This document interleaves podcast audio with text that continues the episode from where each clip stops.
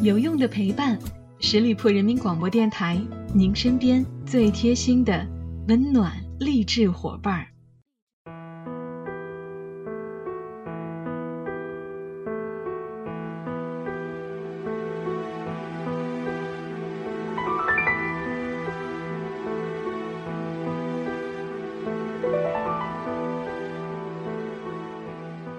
有用的陪伴，十里铺人民广播电台，您身边最贴心的温暖励志伙伴。Hello，亲爱的小伙伴们，又到了每周一与您不见不散的名人风范，我是你们的老朋友小五。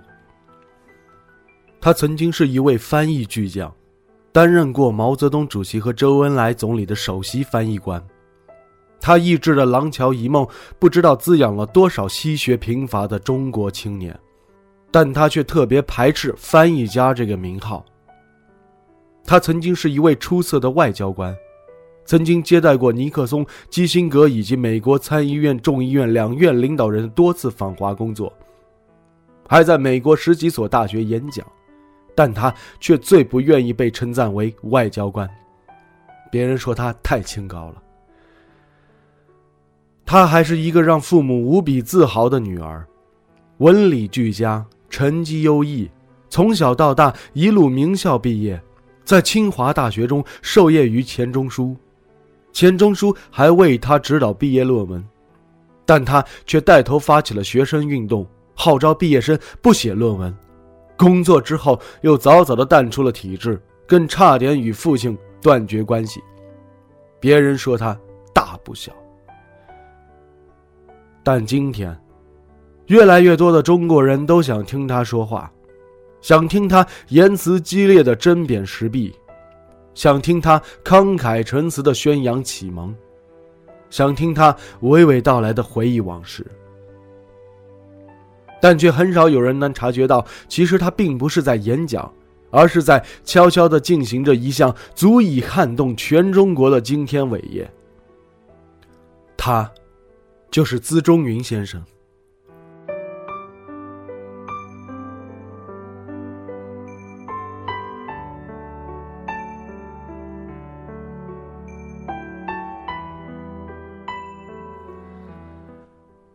一九三零年，他出生于上海。这是一个钟鸣鼎食之家，家门显贵。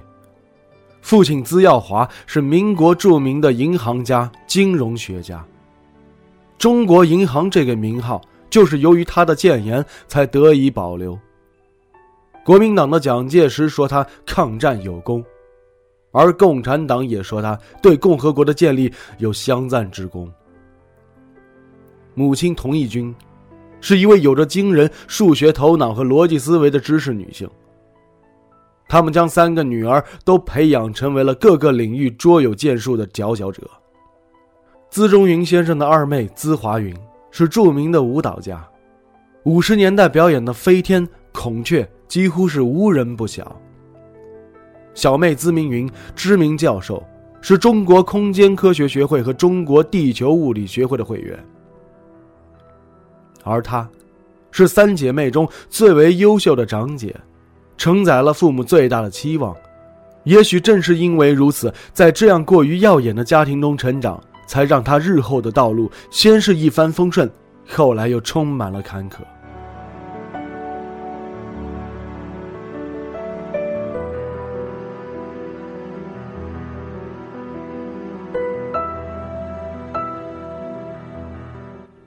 资中云先生从小就品学兼优，如温室花朵一般文静美好，纤尘不染。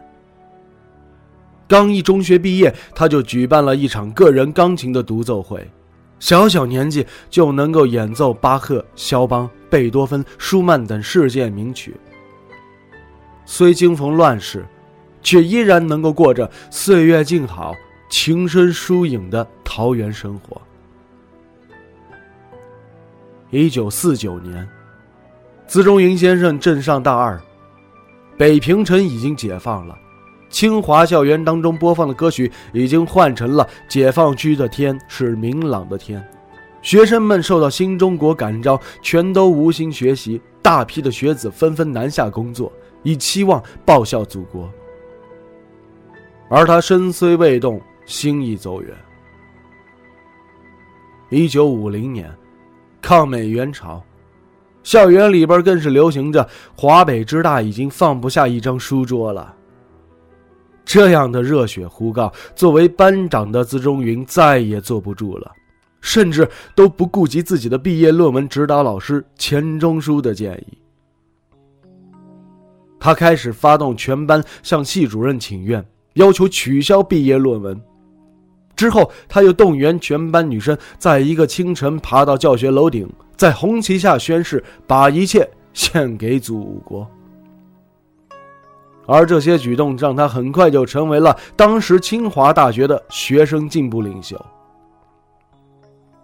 但就算如此进步，也挡不住后来父亲被打成了大奸商，里通外国。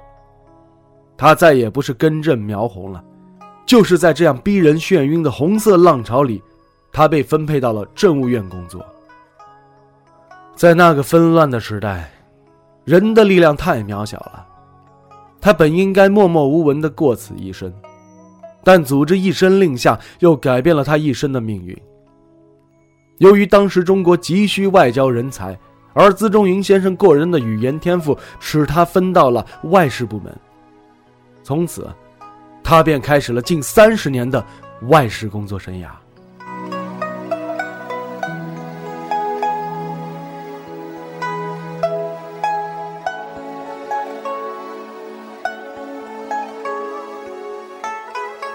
一九五八年，资中云先生作为中国人民保卫世界和平委员会的工作人员，被派驻欧洲，奥地利首都维也纳工作。在这里，他结识了此后一生的伴侣，陈乐明。如果世事安稳，她也可以和丈夫在国外过着无扰的悠闲生活。但命运使然，她注定要与安定无缘。注定要在日后回到中国掀起波浪。一九五九年，中苏关系恶化，中国代表处也逐步撤出了，她与丈夫也随着代表团颠簸回国。之后，他担任过毛泽东主席和周恩来总理的翻译。在他的影响当中，周总理的记忆力惊人，能够记住每一个服务员的名字。这段为最高领导人翻译的经历，成了他后来为人知晓的标签，却也是他最不愿意承认的标签，因为他一直认为自己志不在此。但那时的他却不知道，他真正的志向却能够大到日后影响全中国。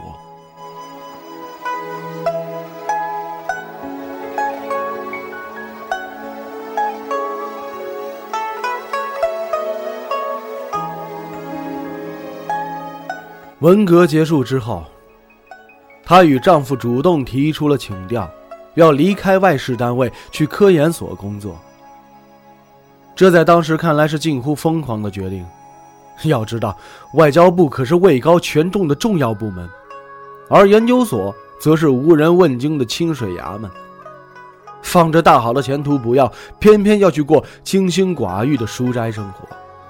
经历了太多的起起落落，资中云先生很清楚自己要的是什么。在驻美的研究所期间，他重新拾起了文学的笔，创办了中华美国学会，还担任起了《美国研究》杂志的主编。也就是在这段时期，他翻译的《廊桥遗梦》传播国内外，使他声名鹊起。但他并没有借此衣锦还乡。而是继续选择留在了研究所搞学术、写文章。他始终认为自己不是翻译家，而是学术工作者。翻译只是消遣，自己的主业是研究现实问题，探讨一个人、一个民族、一个国家如何能够守住人格和国格的完整，如何追求心灵的自由。其实。资中云先生一直坚持的就是真正的世人风骨啊！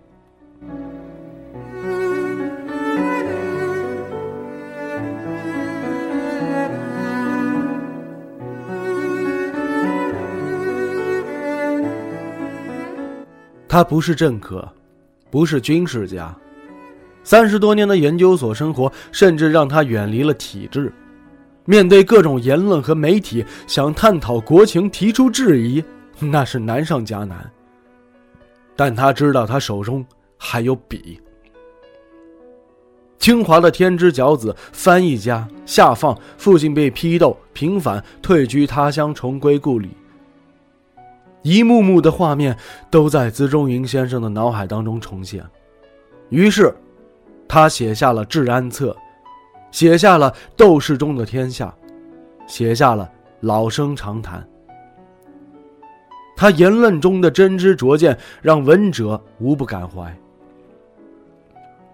知识分子并不少见，而敢于说真话、揭伤疤的知识分子是少之又少。大家都尊称他为资先生，不仅仅是因为他丰厚的资历，也不仅仅是因为他通贯多领域的才华，更是因为他的气魄、远见和那颗深沉的爱国的心。大家都为这样一位有坚守的知识分子所折服，他也成为了最有影响力的中国公共知识分子。是啊。只有经历过，才能够如此深刻。在他的笔下，他毫不避讳，言辞激烈，有些更是一针见血，揭开了中国的最痛的伤疤。他在《饥饿大跃进余波清理》中，就详细的描写了当时全国饥饿的惨状。那段艰难的历史，当时中国是严禁对外声张的，因为要维持国家形象。更讽刺的是，在那个不爱红装爱武装的年代，中国代表团出国开会的时候，无论男女，竟然被要求必须在脸上化妆以遮盖菜色，不惜一切都要保护好国家繁荣昌盛的形象。可他却偏不，他说要刮骨疗毒，就必须将伤口揭开，不阿世，不淫俗。不以成败论英雄，不以荣辱定是非。于是他笔耕不辍的写，写以前的中国，也写现在的中国。他用词之狠，下笔之绝，被人称为是八十岁的老愤青。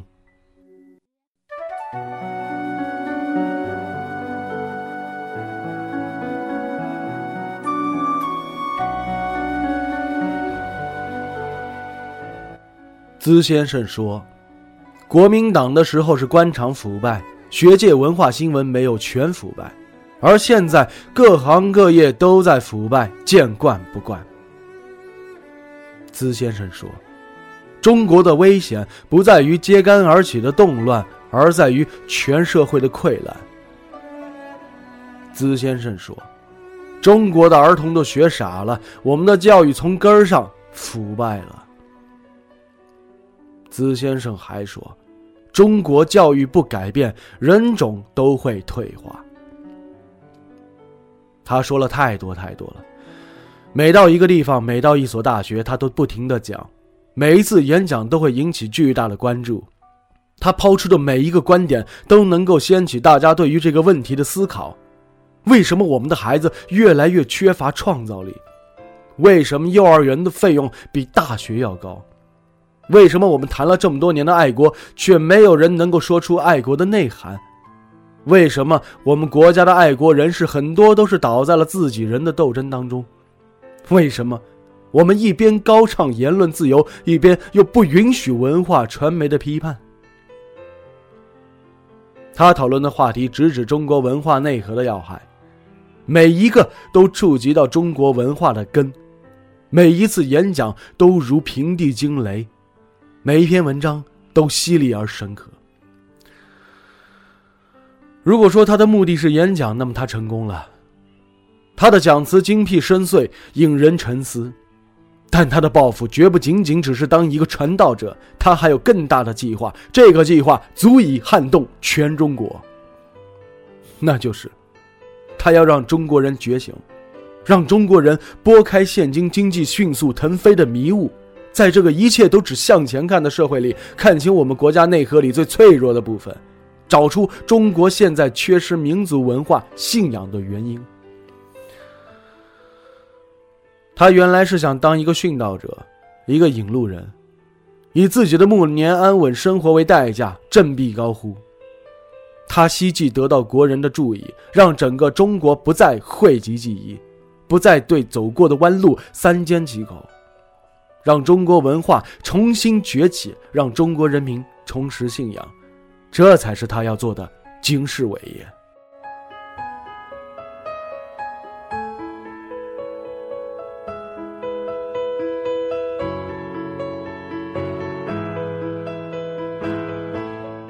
一生先生，一生奉献，为国为民，皆创夫要。时代负我，而我报之以大爱；流言谤我，而我回之以淡然。资先生一辈子光明磊落，才能够如此敢言敢行。这样的人才是真正的自由的，这样的老人，才是让吾晚辈甘心聆听的智者。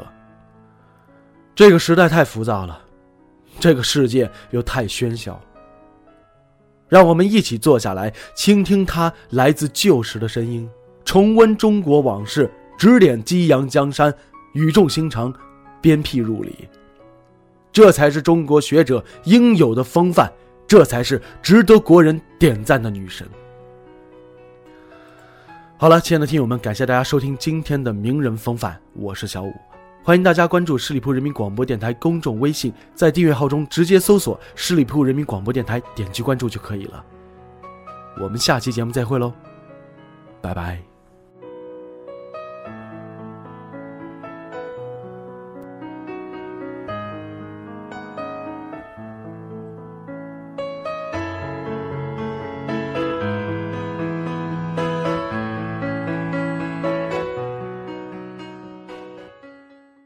本期节目由十里铺人民广播电台制作播出。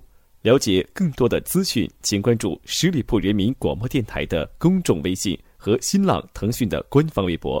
感谢收听，我们明天再见。